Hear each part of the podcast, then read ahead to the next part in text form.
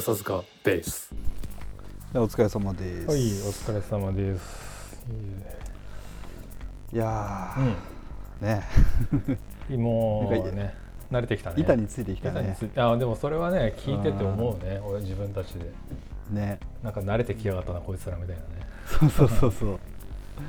でも素のトークに素のなんか俺たちのトークにに近いくなってきてるよね。笹塚のあの夜に近いよそうだね。酔っ払う前に近いよ、うん そうだね。うんあれ今日何飲んでん今日はねの？うん。あのあれ氷結の、あ氷結？うん、ちょっとへー4パーとか弱いやつだから、まあ、そんなに。がっつり酔わないやつをうんうんうん。まあねうん安いし、なるほどねうんなるほどね。まあ。いやー今日さ、うん。あのリモートで家に家でずっと仕事していて、うんうんうん。でお昼の時間にあのランチしに行こうと思ってさ。はいはいはい。で山君うちに来てもらったことあるから分かると思うけど、そんなにこう駅と離れてないじゃない？そうだねうん、テクテク歩いて駅の方まで行けば、うん。何かしらうんうのん。飲食店があるから、そうだね。ちょっとうんそこら辺でなんか特に食べるものも決めずふらふら行ったのよ、うんうん、うん、そしたらねあの近くに結構まあ、うん、渋滞する交差点があって、はいはいはい。でえらくその効率の悪い交差点というかさ、うんなんていうのかな、えー、ともうちょっとうまくやればこの車の数減らせるんじゃないっていうタイミングでうん。赤になったり青になあったりする。ああるねそういうの下手くそ交差点みたいなはいはいはい。のがあってさ、うん。で俺歩いてたから、うん。その横断歩道を渡るにあたって前の方で信号が青になったのに気づいたのさ、うん。でテクテク歩いてってちょっと小走り気味で、あの赤になる前に渡りたいなと思ったら、はいはちょうど渡る時ぐらいにチカチカしだして、いうんでなんかみ周りは止まったんだけど俺は渡りきってしまいたいから、まあ、走走り抜けたのよ歩道横断歩道を、はいはいはい。うん。したらさすげえ音量のスピーカーでさ、うん。なんかこう怒られて、怒られる？うん、あの交通指導員みたいな人が今日ね今日さ3月10日だからね、うん、いるねそういうやつ。あそうなの？あ。そう銃のつく日はね結構警察とかがあのパトロール出たりあのなんていうの？うんあのシートベルトを締めましょうとかさああいうそうそう。10日。10がつく日はそうなの？俺知らなかった。102030はね確かそうだよ、うん。そうなんだ。交通安全の。へー。あー。いるねそういう人。へ気合入ってたんだろうね、うん。結構どやされてさ。えあの信号が点滅してから横断歩道の横断を開始するということはうん。信号無視と同等ですみたいな。やめてくださいとか言われてさ結構こうああ分かったよ分かったよって思いながら、ううんうん。しかも歩道その交差点は結構人通りも多いので、うんうんうん。まあ、公開処刑みたいな感じで。ね恥ずかしい。みんそうそう、うん。ちょっと恥ずかしいなと思いながら、うんしかも一方的にこうスピーカー越しでどやされるっていうのがさ、うんうん。あんま気分のいいもんじゃないまあ確かになそうと、なんか言い返した方がいいのかな。うんいやよくないでしょ。中指でも立てた方がいいのかなとか思いながらね、うん。まあもうそういう気力も失せていて。そうだね、そう、まあ、餃子定食を食べて帰ったけどさ、うん。権力に屈して、そう。そううんなんだよ。そうなんだよこの信号が悪いじゃねえかよとかさ。なるほど、ね、信号はあれなんだよね確か、えっと、警視庁かなんかの管轄なんだよね結局のところ。ああそうなんだ。ああそうかもね、んだからそうそうそうそう。てめえの不手際をてめえで注意してるこの公僕はねいくら給料もらってんだとか思いながら まあまあそれを声高にお俺もマイクでやり返せるならやり返したいよと思いながらまあ、うんフェアじゃない。だからフェアじゃない。そうフェアじゃない。そうそうフェアじゃない。言われっぱなしはね。そうそうそう。うん全く抗弁のチャンスも与えられずイライラだけが募るみたいなさ。はいはいはい、うん。なるほど。あのーまあ信号ではないんだけどさ、うん。あの俺が今生活圏内の名古屋って、うん。名古屋ってさ道がでかいんだよ、市内って。ではいはい。あのはい。歩道から道路を渡ってあの渡るのに、なんていうの、うん。長すぎるから間にちょっとなんかこうなんていうのかなさあの安全地帯みたいなのがあって はいはい。もう一回あの渡るんだけど2回に分2けて、ね、回に分けてそうそうそうあ なるほど。の栄らへんとかねあの繁華街が特にそうなんだけどはいはい、はい、だから普通に歩いてるとうん。一発で絶対渡れないの。で一発で渡るんだったらうん小走りをするか、はい。まあ、どっちかをちょっともう早めに、はもう渡ってちょっとあと歩くとか、ん。そういうのがないと一発で渡れなくて、へえそう。じゃあさん。たまに見かける杖をついてるおじいさんとかは、もう最初から無理だね。1回で渡ることを諦めてうん。プランニングして、とりあえずこのターンではそうそうそうそう。まあ仲まで行くぞみたいな感じになるわけか。そう。だからなんだったらもうん。うもう1回一回のその信号でも、うん。もう道の幅がさ4車線ぐらいあるのよ。はあはあ。まあ確かに栄のあたりとかねそうとい道路あるもんね。ううん。ん。だからねでもそれのうんおかげで渋滞しないとかさこうあれがあるんじゃない？ーまあ例えば東京に比べればねそういう渋う滞んとかはまあ緩和されてるかもしれないけどまあ混むよ普通に、うん。俺車通勤だけど、やっぱり、あの電車だと名古屋まで、うちの最寄りの駅から JR15 分なんだけど普通に、うん、朝だとねまあその、うん。名古屋市内を通うのやっぱ1時間弱かかるからね。あ本当に、うん。え。まあでもまあ混むけどやっぱまあちょっと俺はその、ー東東京の車事情はやっぱそんなに分かんないけど、うん。まあ、東京に比べればマシなのかな。どうなんだろうね俺ねあの、たまに車で会社に行くと、うん。あれわかるんだけど、うん。あのなん山手線の内側に入っちゃうと意外とスイスイ行あったはいりする。んだよはいはい。あそういうもんなのかもね。うん、だからその外側外周がすげえ混むっていううん。感じだな、なんでだろう。みんなが目指してきてギュッとなるね。はいはいはい。あそうかそうか、ね外から中にね。そう向かう方向が多分一緒だから、うんそうだね。時間もね。そうそうそうそうそう、う。ん。とりあえず山手線の方にみんな行くじゃない、まあそうだね。うん。あでもその線内に入ってしまえば行き先はまちまちになるから、はいはいはいはい。なんかばらけんのかなとかなんかそういう仮説を立てたけどね、うん。東京であとは山手線に、にむの内側に向かう人は基本電車に乗るからねまあそうかそう。まあまあやっぱ電車がね、電車がやっぱ交通手段としてまあ、メインだよね。こっちはねやっぱうん。まあ電車もあるんだけどやっぱりうん。車社会なんだよねどうしても。はい名古屋？名古屋そう。だよ。名古屋ってねうん。ほんとね結構、うん。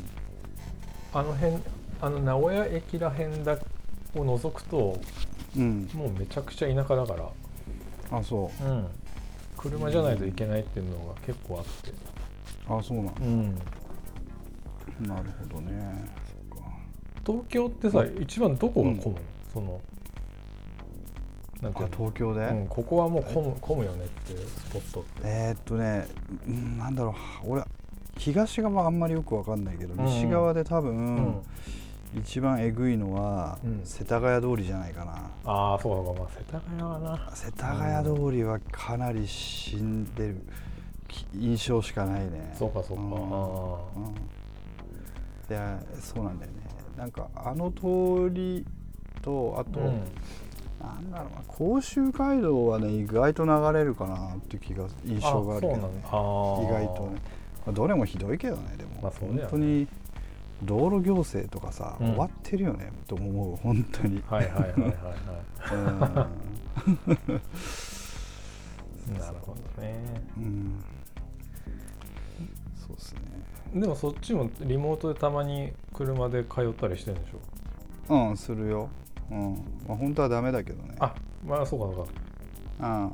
だからあんまでかい声じゃ言えないけど。別に推奨してるわけじゃなくってことか。あ全然推奨なんかしないよ。ねうん、でも本当に例えばさ会社がさうん。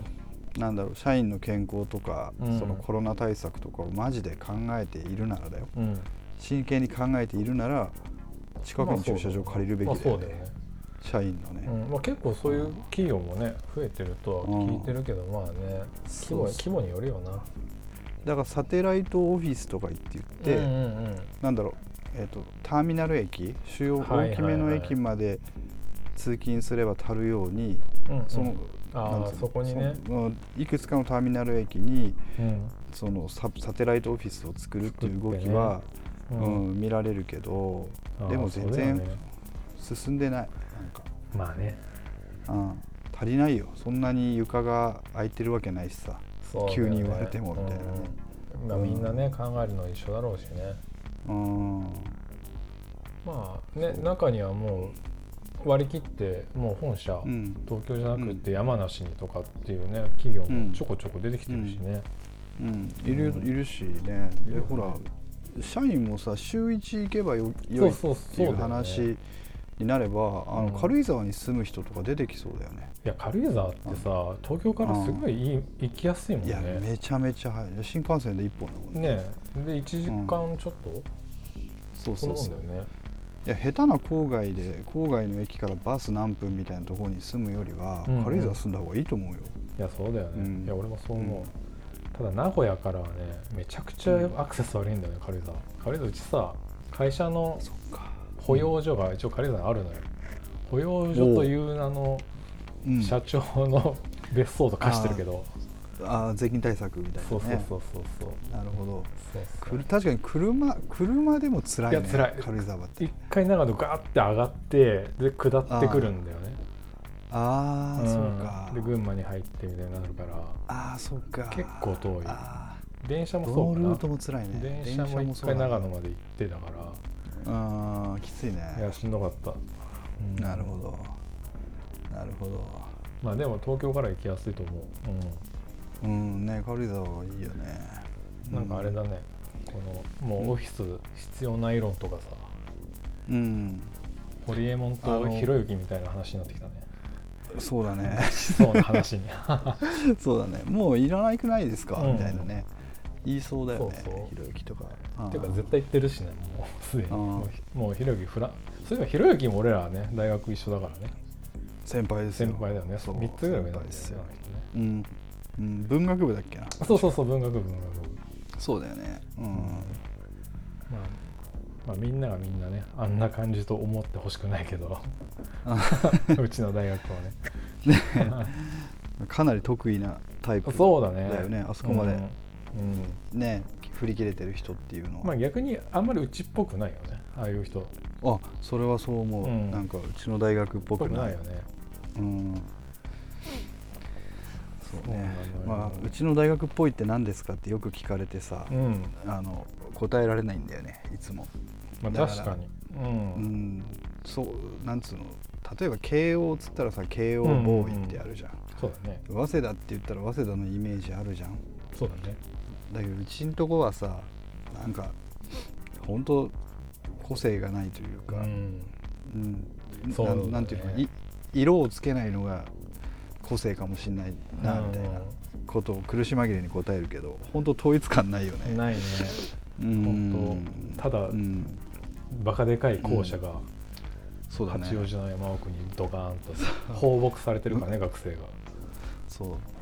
なんか面白いこと聞いたけど、あのうん。無機質じゃん建物が。ああれね。俺は、うん思ったうん思った、あのデザイン好きだけど、うん。ああいう機械近未来的な無機質なデザイン好きだけど、うん。ああいう空間に長くいると人の心がうん。無機質になっていって、で自殺者が多いらしいよ、あそうなの？うん。へえ。そういうところはねあの心を病む人が多いんだって。あそう。まあでも確かになんか無機質だよね、うち。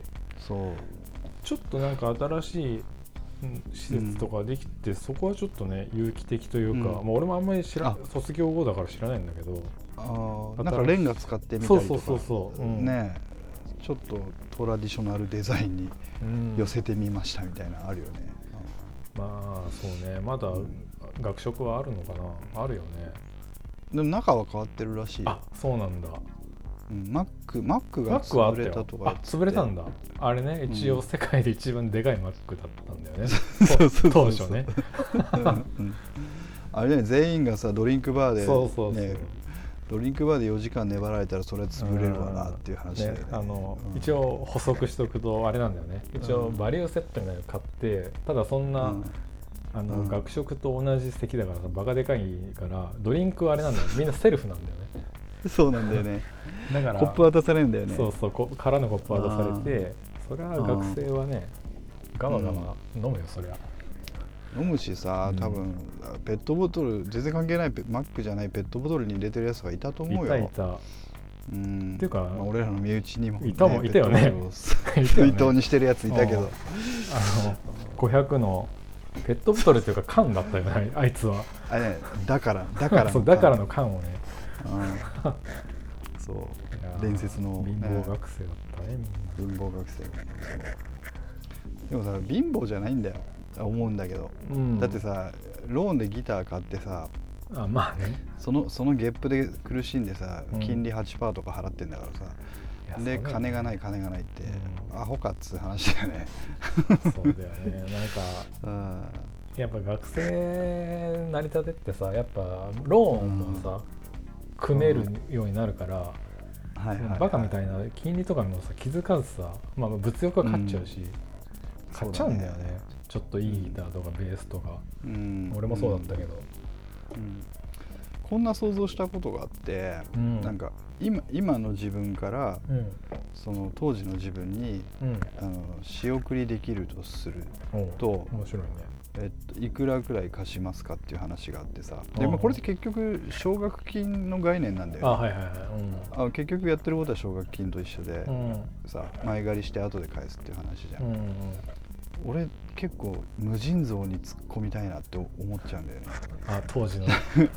当時の自分に、うん、当時の自分にね。結構、まあ、バイトもまあ社会勉強とかそういう意味があったけど、うんうん。意味があったしけど半分ぐらいでよかったかなって思ってて。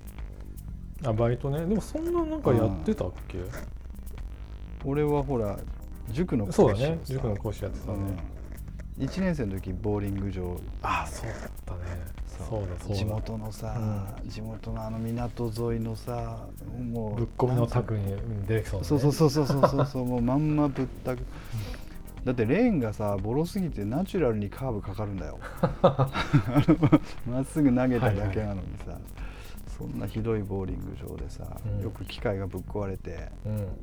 言ってたね。やってよ山君は一貫してカラオケだったよ。そう俺はねそう。俺はね1年の時は、うん。短期のバイトとかをずっとやってた、やれたりやらなかったりしてて、はいはいうん。2年のタイミングか1年の終わりぐらいでそうそう、たうん。カラオケをねやってね。うん、ずっとだね。あの、うんこう前回のあの配信でも話題になったけど、うんあのカラオケ屋はさ、うんうんうん。よくあんな安く俺たちを入れてくれたね。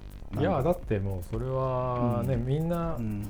あれそもそものカラオケやって、まあうん。今も潰れちゃったんだけどそれこそ、うんあの東京の多摩地区で結構有名な、はい。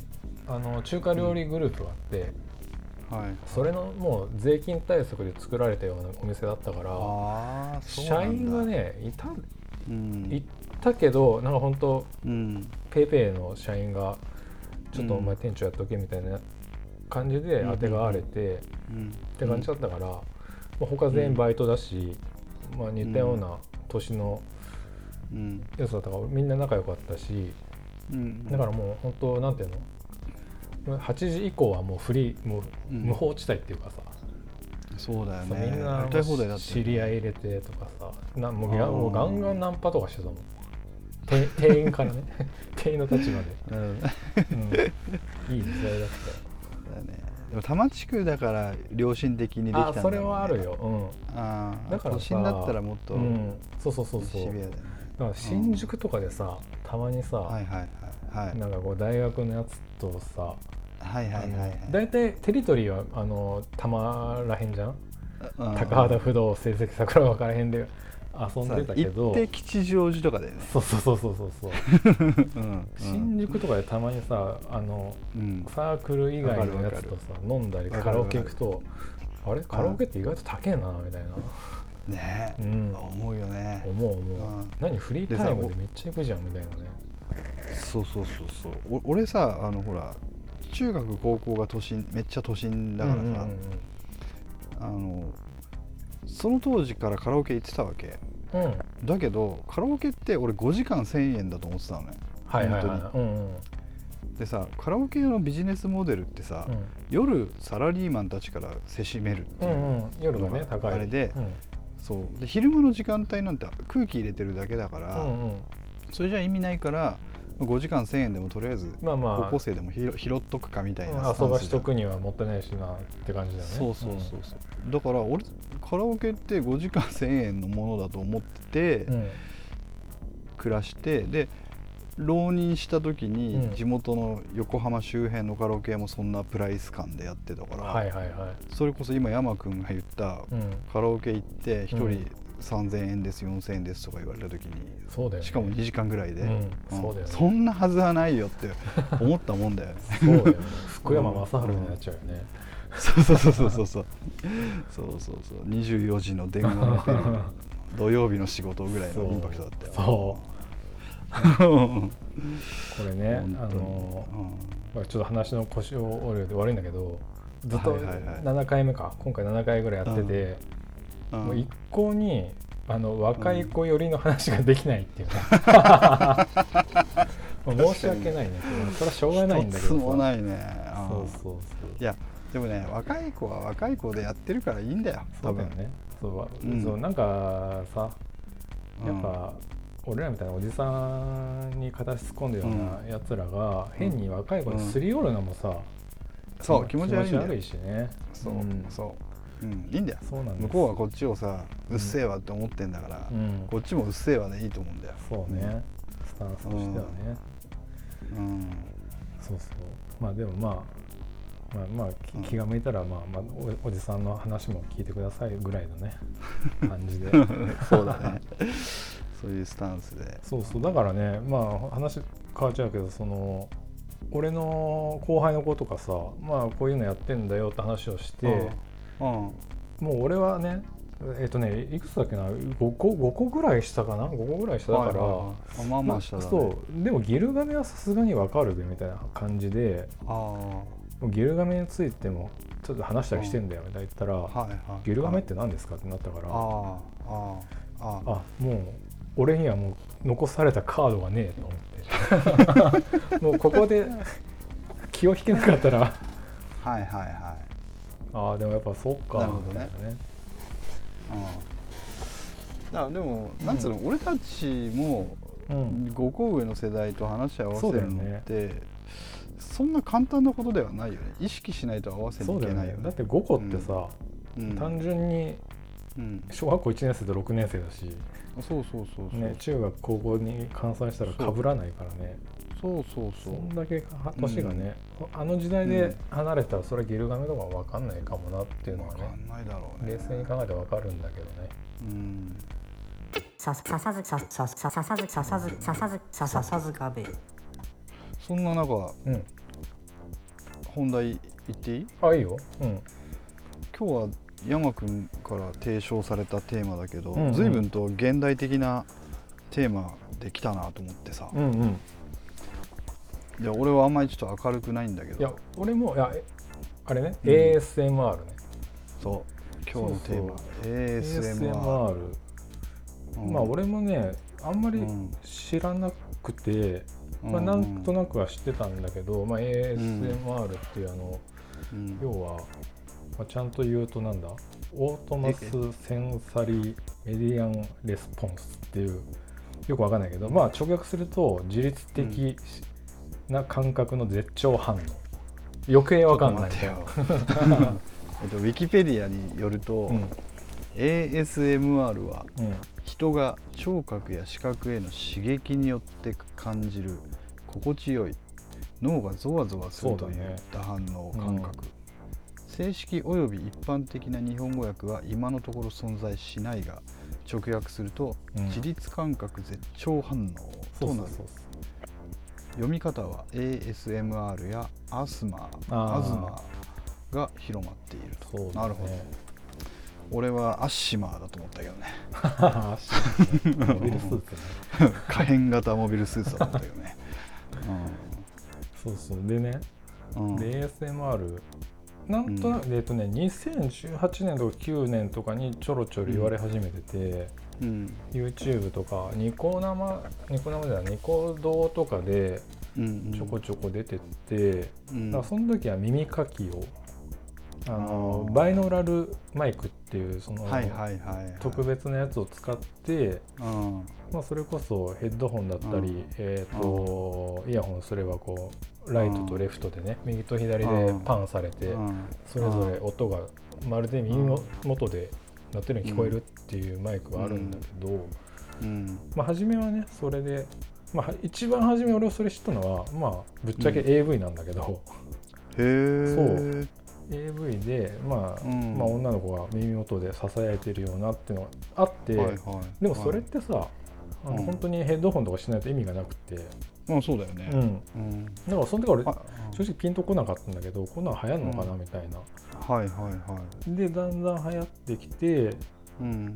でだんだん YouTube にうん。例えば咀嚼音とか何かものを食べてる音をただ単純に耳元で鳴らしたりとか、うん。えー、とタッピング音。あのそれこそあのカチャカチャキーボードを叩く音だったり単純にそのマイク自体をトントントンと指で叩く音とか、はいはい。まあ、うん。本当そういう音をただ単純に流してるだけの YouTube だったり、うん。うん。まあ、実際あの可愛い女の子がやったりするのもあるんだけど、うん。なんかねそれをうん。興味本位で俺は見てたらはい。寝落ちをしたのよ普通に。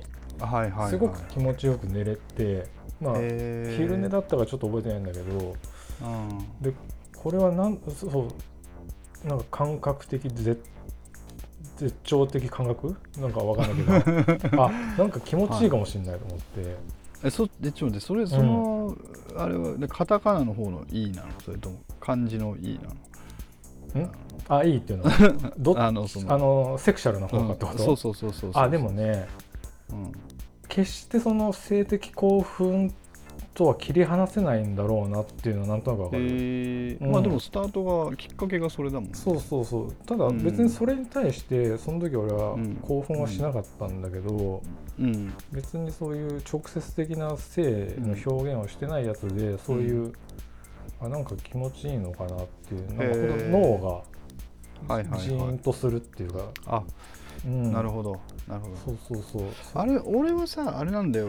タモリクラブで咀嚼音の回があって。あったかもしれない、うん。うん、それが2018か9だったと思うんだけど、それこそタモリタモリクラブをたまに見てた時に、うん。なんかそういう世界観好きじゃんタモリさん、うん。うんこういうねニッチな世界があるっていう、そうそうそう。ね。そうそう来た今回も来たねみたいな感じでうん咀咀嚼音マニアが、はいはいはい。あー現れるでも回近いと思うそれに、うん、あー。えそれはさ、うん。えっとひ人工なんていうの人のその生物的な音である必要はな必ずしもないんだよね。あ例えば波の音音とうん、か、あの自然のねあの俺は、俺が好きなのはね、雨の音とか、雨音とか焚き火のパチパチした音とかは結構いいね、あれなんじゃないの？アンビエント系音源に近いかもしれない。通じるものがあるんじゃないの、うん。そう。でもアンビエント系の音楽ってまあ確かに、なんていうの？アルファ波的なさゆったりして落ち着くのもあると思うんだけど。F 分のそうそう1そう揺らぎがね。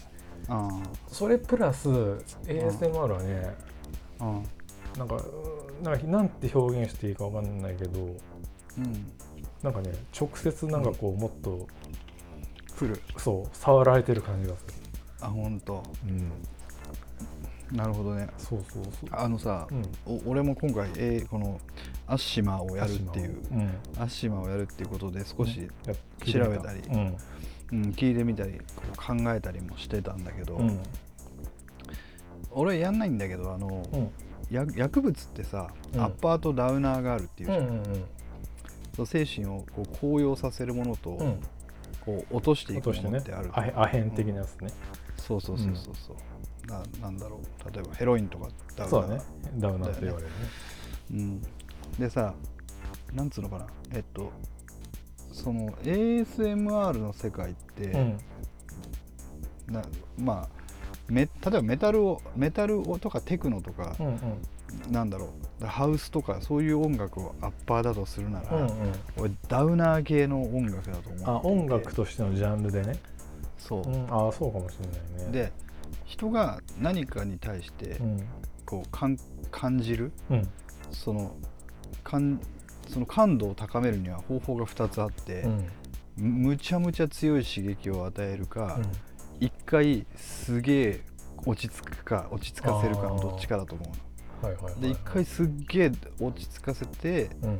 落ち着かせてしまえばちょっとの刺激ですごいこうぐわっとくるのかなと心に。ああか感染でだからダウナーダウナー系の例えば薬でもそうだけど、あうん。何が楽しいのって思うんだけど多分こう過敏になるんじゃない？そあ音全てのことによってね。そうスイッチを落としてだ無音の状態を作ることによって、うんうんうん音に対して敏感になるとかなるほど。そういうことなのかなっていうのをちょっと感じたんだよあーなるほどね。ねだから耳かきごそごそもそうだよね。ねそうなのかなとかちょっと思ったり、確かに耳かきごそごそは、まあ、よくあるんだけど、うん耳かきってさ、まあ、確かに気持ちいいんだけど実際にやられてこその気持ちよさがあるじゃん。やられたり自分でやったりあわかるわかるわかる。その音だけで、まあ、気持ちいいのか？みたいな。あまあでも耳かき動画はねまあまあ、うん。たまに見るけど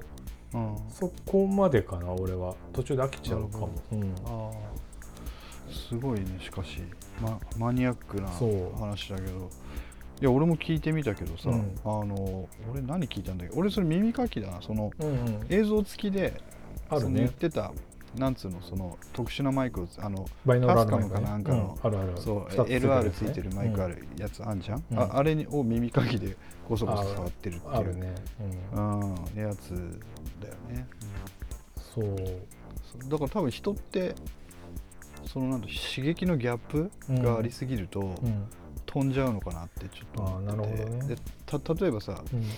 あの一昔一昔以上前だけどさあのうん。ポケモンのさアニメでうんうん。転換を起こした事うん件あったじゃん、うん何人も運ばれたやつあったじゃん。あったね。であの時明らかになったのはどうやら人はえ映像ではトリップするらしいってことがうんうんうん。明らかになっちゃってて、そうだね。であのあれからさ言われたことはさ、うん。あのさテレビを見るときは部屋をあ明るくしましょうってことじゃん、今絶対ね。だから暗い状態でその刺激やると強烈だぜってことでしょそれって。そうだね。確かに、うんだから音源も俺が聞いたその ASMR はう静寂の中でたまにうん。こうガサガサガサゴソって音が鳴る。なるほど。なんかそのこ子供が生まれる前にお母さんの中で聞いているであろう音とかいうのがこうあでもそういうのあるかもしれないね。面白いよね。うん。確かそっか。それじゃあ何？今のところに、うん、睡眠利用してるわけ？睡眠利用してる時もあるんだけどあのうね、ん。まあ、うちあのーまあ、一応うちの奥さんと一緒に、まあ、ベッドは別々なんだけど、寝室一緒で、うん。まあ、大体まあ奥さんの方が先に寝るわっつってうん。寝室に戻るのね、うん。で30分ぐらい後で俺が行くんだけど、うん。もうまさにその30分がうん。その時間で睡眠導入へそう決してエロいことをしてるわけじゃないんだけど、ううんなぜか嫁の前ではできないみたいな。へえ面白いね。そう。でまあもしくはもう嫁の寝てる横であの、うん。イヤホンしてその寝落ちも、たまにあるけど。へえうんなんかねでリラックスタイムだね本当に。だから本当に嫁がさガチャってこう戻ってきてさ、うん。ドアを急に開けようもんならうん。あの絵面は完全に AV 見てるよね。何イヤホン何イヤホンしてスマホでさぼーっと恍惚とした表情を浮かべながらみたいなへえそう。面白いな。そうそうそう。え俺それベッドで寝ながらやってんのかと思ったら違うんだね。起きた状態でそうそうあのねあ本当はね整えてからそうそのまま寝たいんだけど、うんうん。あでも奥さんの横だとそうちょっと辛いなみたいな、へえ。起きたりもするし、うん、だあからそう。そこでちょっと完全にオフってうん。寝る。整えてからみたそいうな。そうそうで俺俺ってへあと本気で寝ようと思ったら俺まあうん。みんな仲いいやつはみんな知ってると思うんだけど俺うん寝るのめちゃくちゃ早いから。えはいはいはい。もう寝ようと思ったら本当パッと寝れるからうん。それのなんていうの準準備っていうかうん。の確かに確かに。っていう感じかな。それでもう。えでも山君さ寝ようと思ったらめっちゃ早いけど、寝ようと思うまでが長いよね。そうだね。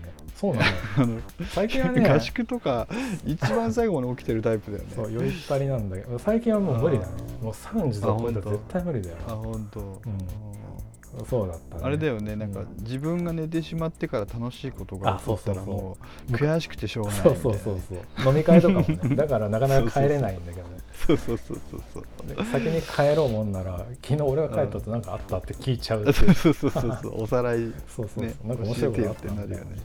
なるなるそうそうタイプです、なるほどね。うん、そうだからね ASMR、うん。そうだから俺もなんでこれはこんなに気持ちいいのか俺も分かんないんだけどうん。それこそ人間が嫌うさ黒板の聞いて夫の逆バージョンっていうか、ああそれ思った。うん。まあそれこそねあのうん。自分がの母ちゃんの中にいた体内のっていうそういうのもあるかもしれないけどうん。なんか好きな音とかって俺ねうん。炭酸を継ぐ音があるんだけどシュワシュワっていう。はいはいはい。それを延々繰り返してる動画があるんだけど、はい。それとか最高に飛べるもんね。あ本めっ当ちゃいいと思う、うん、へえだから本当いろいろねうん。それとか本当スライムみたいなああいう液状のゲル状のものをただくちゃくちゃ美美女がやってるっていう、まあ、それちょっとセクシャルっぽいんだけど、まあまあそうだね、うん。だからね俺 俺表裏一体なんだよねその辺。俺それアッシマじゃなくて見たことあるよそんなやフェチ動画ね。ただの 変つそうそうそうそう。変態フェチ動画ね。そうそうそう。そうそう。だからね割と今の俺の心が健全だとするならば、うん。ASMR はかなりうん、うん、役に立ってるよっていう、あ本当、ん、これ来る来るね。ん？っていうか来てるもんねもうねすでに、ね、来てるんじゃない？か、うん、俺もなんか去年とかになんかラジオかなんかそういう特集をさ聞いてこうなんか今回はなんかうん。イヤホンで聞いてくださいみたいななって聞いたら、確かにこれはちょっとハマるかもしれないなと思って、あーなるほど。ね、でもななんかさやっぱなんかセクシャルと表裏一体って言ったけどやっぱりそういう動画で、まあ、男もやってるのあるんだけど、フランス人のおっさんとかがさ、なん。はいはいかひそひそ話をしてるやつとかあるんだけど、やっぱそういうのよりだったら女の人見るわってなっちゃうんだよね。なるよねそれはね、うんやっぱそこはなんかあるのかもしれないね。ううん。ん。いやさっきの話にちょっと戻るんだけど、うん。その基本現代人ってやっぱりこういろんな刺激が多すぎるなと思っていて、うんうんうん。もうこの発言がおっさん臭いんだけどすでに。うん。あのこれからはダウナー系が流行ると思ってるのね。ああなるほど。ああ今までき基本的にアッパー系の刺激をたくさん摂取しすぎだから、うんうん。だからダウナー系がこれから流行るんじゃねえかと思っていてあーでもその根拠をそうだね。うん、あの最近ちょっとお寺についてちょっと考える機会があってさほうほう寺。うん。でさあのーなんで日本全国にこれだけ寺がある、うんうん。しかも人口が今の半分もなかった時代から、こんなに寺があるって何なんだろうなとかってやっぱ思うじゃん。まあそうだね。あコンビニの数より歯医者が多くて歯医者の数より美容院が多いっていうのも驚きだけど、うん。コンビニより寺の方が多いんだよあそうなんだ。そうなんだって、うん、でね寺って昔の人にとってどういう場所だったのかなって考えた時に、うん。うんなんかクラブなんじゃねえかっていう仮説を立てていてすごいね。最近。寺クラブ現代説すごいね。そう寺クラブ説っていうのをか考えていて、うんうんそのお経とかあとポクポクこうリズムとあでまあ木魚だけじゃなくていろんなリズム楽器が実は寺の中にはあって。ああるよね。でみんなでお経を唱えたり、ん。宗派によっては踊ったりするんだよ。でああそうかも中の装うん。飾があれだけサイケデリックなデザインしてると、確かにね。これうん。その時代によってはそのい今のじ俺たちが行っても面白い場所じゃないけど、うんうんうん。昔のその人たちが行けばそれはもう異世界、だったんじゃない非日常だろうかね。そう。うん。だからダウナーな人々にとって日日々刺激がない人にとっては、うんうんうん。あれだけで飛べるあの空間だけで飛べちゃうっていうああでも場所だったんじゃなはいだろうかなって、うん、それはそうかもしんないね。って思った時に、うん。やっぱり現代人ってこう刺激が与えられすぎていた中で、逆にこう動と静でいくと今後静の方に移っていくうんうんうん。うんフェーズにもしかしたらあるかもしれないぞと思ったことがあってさ、でもなんか音ミュージックシーンとか聞いててもえそうだよね。なんか。うん。うん。いや本当にうーんと、うん。まあ、パッと出てこないけどやっぱりうん。ね、そういうラウドなやつの後にはちょっとそういうオオーガニックなサウンドが流行ったりとかっていう波とかはね、あるし本当バブルのさ、ああいうバキバキのうんコンピューターミュージックからはちょっと90年代もっと土臭い70そうそうそうそう年リバイバルに行ったりとかね。そう。それはあるかもね、あるよね、うん。だからこれアッシマー来るよ、まあ来るっていうかまあそうだろうね。まあこんだけ流行ってるってことはやっぱニーズがあるってことだし、そうなんだでもさこのこの世界のさ、うん。なんかさレジェンドみたいのいるの、あいるかも。ちょっと俺はね分かんないけど、うん。えっとよく見てるのは多分かん多分韓国であろうこれ後で送るわ、あの韓国の子であろううん。女の子うがん。3時間ぐらいなんかやってる動画はたまに見るけど、誰が有名とかってあんのかな？ひょっとしたらいるかもね、うん、でもやっぱり女の子が多いかもね。女の子が多いかもしれない、うん、いやなんかあれだ。すごい。最近ラジオでうん。夜中日曜深夜ってほらラジオなくなるじゃん。その時間帯に文化放送がうん。焚き火やチャーハンの調理音などを収録した ASMR 特番が放送されているって。へえなるほど。あ確かに調理物もあるね。何かを作ってる音とか何かを切ってる音っていうのもあるわ。うんそうか。やっぱりこう基本的に映像として浮かべていいものなんだろうね。あそうか素敵なものがうん。こう来るんだろううね、ん。あれじゃない？これ。前回じゃん。前々回のギルガメ会の時のさあのおお音声だけ取って聞いてたおのとか あったね。やっぱやっぱすごいんじゃないの？やっぱねやっぱあいつね早いよ。うん。早いわ。早いよね かなりね先行ってるよね。先行ってたよ。ただの。ーさっきのさ、うん。黒板の爪引っかき音の話あったじゃん、うんうんうん。生理的にね。あれうん。そうそうそう。でさ生理的ってなんだろうって考えた時に、うん。その生理とは何かっていうと、うん。一説にはうん。なんか人が太古の昔にまだそうんの森の中で生活していた頃、うんまだ人になる前かもしれない。うん。に、えー、といたその天敵、その食物連鎖上の天敵が鳴らす音がう。んあのあれだったんじゃねえかって説を聞いたことがあって。だからもう無条件で剣をするっていうか。そへう。わやべえっていうえなるほどね。しちゃう。毛が逆立ってしまうような音じゃない？っはいはいはいはいていう説だっていうのを聞いたことがあってうんうん。だからその逆で例えば焚き火っていうのはさ、うんうん。我々にとってまあなんかそのね太古の。ね段の象徴であり、うん。だったし、まあチャーハンもね 我々にとってその。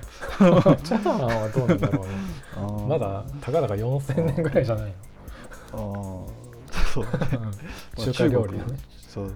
これあれかヨーロッパ人はあれなのかな？チャーハン感じないとかあるのかね？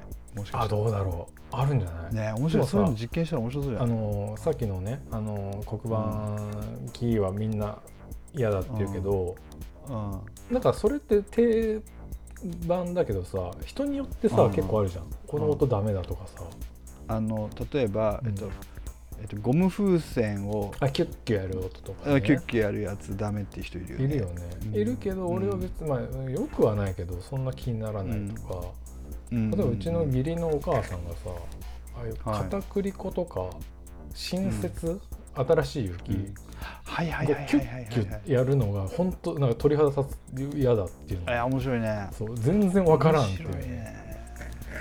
なるほどなるほど。そうだからそういうね人によってさその嫌な音がね違うこ個体差があるっていうのも面白いなってういうん。ね、なるほどねそれはその人の遺伝子レベル。でもそっか。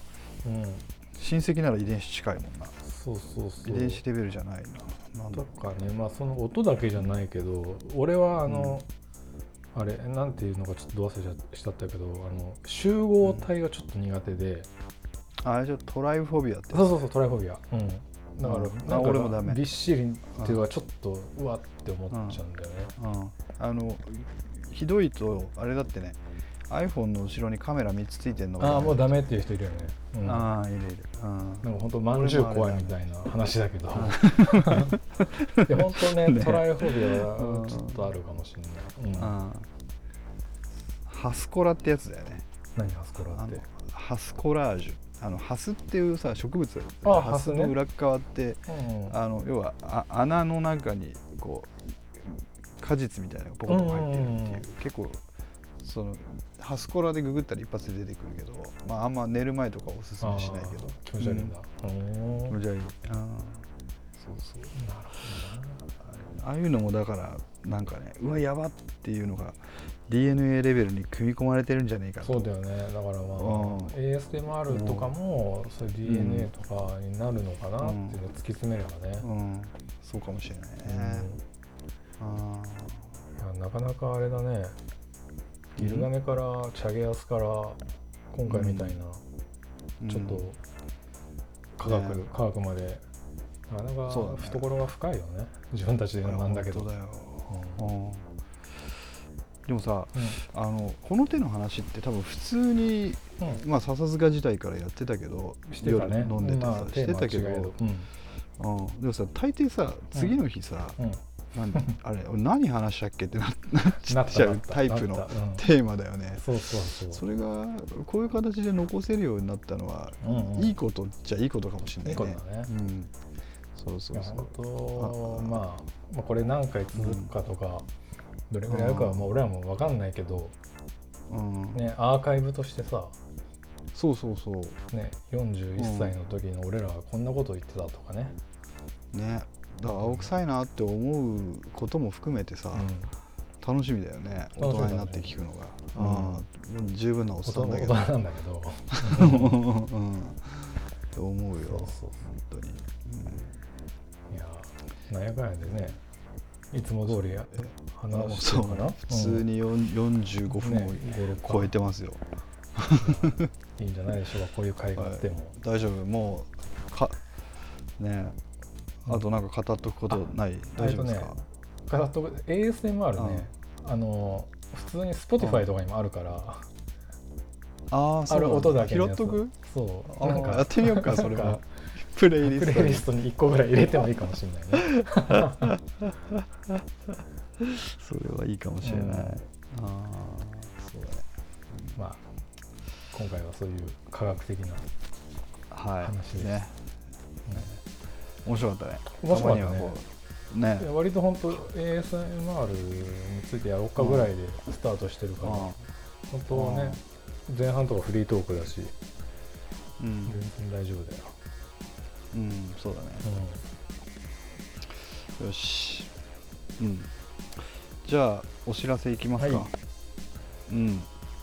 お知らせはね、うん。えっ、とテキストが何件かまた上がってるはずですねでえっ、とちょっと配信が録音のタイミングとギャップがあるのでそ,、あその間にもまたうんうん。テキストが上がったりなんだりっていうのはうんあると思いますと、またね、うん。テキストはテキストのなんか2人のうん。なんかまあなんかそのキャラクターの違いっていうのも出てるし、うん。うん。テーマもねそれぞれ違うことを書いたりしてるから、そうだね。そういうのもね読んでもらえると、そうそうそう、うん。うん、ね、いいと思います。あとは、えっ、と、Spotify プレイリストは、えっ、と、ノートの、えっ、と、プロフィール欄にもあるんだけど、うん。うんえっ、と、今回は、前回話題になった藤井風うんうん。と、えっ、と、ポルカドットスティングレイを追加してます。はい。で、シャゲアスカは、えっ、と、サブスクがないので、うんうん。えっと、別途補足テキストみたいなものをつけてうん、おきました、ぜひ読んでください。はい。はい、えーじゃあ笹塚ベース。このプログラムは配信サイトノートに不定期更新しております。テキスト写真も更新。あテキスト写真も掲載中。えーとご意見ご感想などある方は E メール笹塚ベースアットマーク Gmail.com までお待ちしております。はい。はい。えーそれでは今回はこの辺で。はいまた次回、うん、お疲れ様でした、はいお疲れ様でした